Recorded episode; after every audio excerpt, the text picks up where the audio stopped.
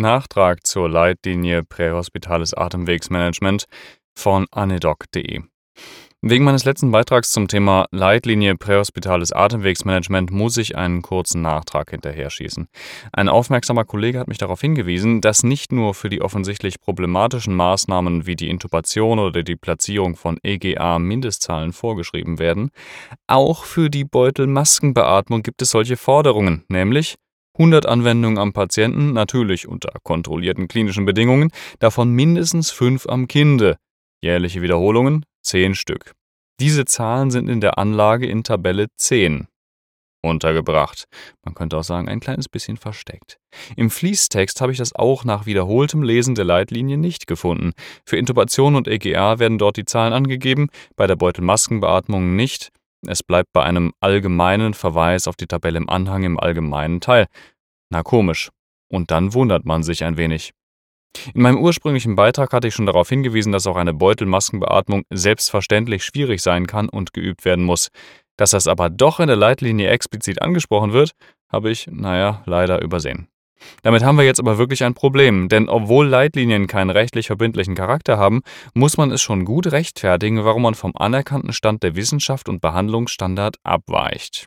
In der Regel sind das ja medizinische Gründe oder dass die Leitlinie in dem beobachteten Fall nicht so richtig mit dem realen Fall übereinstimmt. Aber wenn jetzt ein Angehöriger behauptet, man habe nicht gut genug beatmen können, stehen wir in der Beweislast, also Beweislastumkehr sei Dank. Das Erste, was ein Gutachter und Richter machen wird, ist die Leitlinien zu konsultieren. Und dann kommen die unangenehmen Fragen.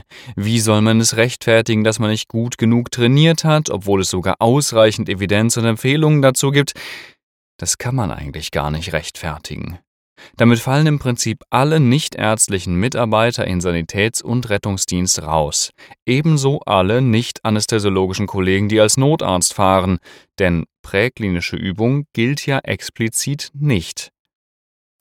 Lustigerweise gab es noch vor Veröffentlichung der Leitlinie ein Rundschreiben des Bundesarztes des DRK, Peter Sefrin, das aufgrund der Leitlinie nicht mehr der Larynxtubus gelehrt, sondern wieder auf die Beutelmaskenbeatmung in der Ausbildung der ehrenamtlichen Helfer umgeschwenkt werden solle. Na, das ist ja offensichtlich auch ein bisschen Augenwischerei. Die Leitlinie ist gut gemeint und spricht ein wichtiges Thema an, nach wie vor, und da gibt es auch keinen Einwand. Ich hätte mir aber Vorschläge gewünscht, wie die hohen Anforderungen den Weg in die Routineausbildung und Wiederholung, sprich die Praxis, finden sollen.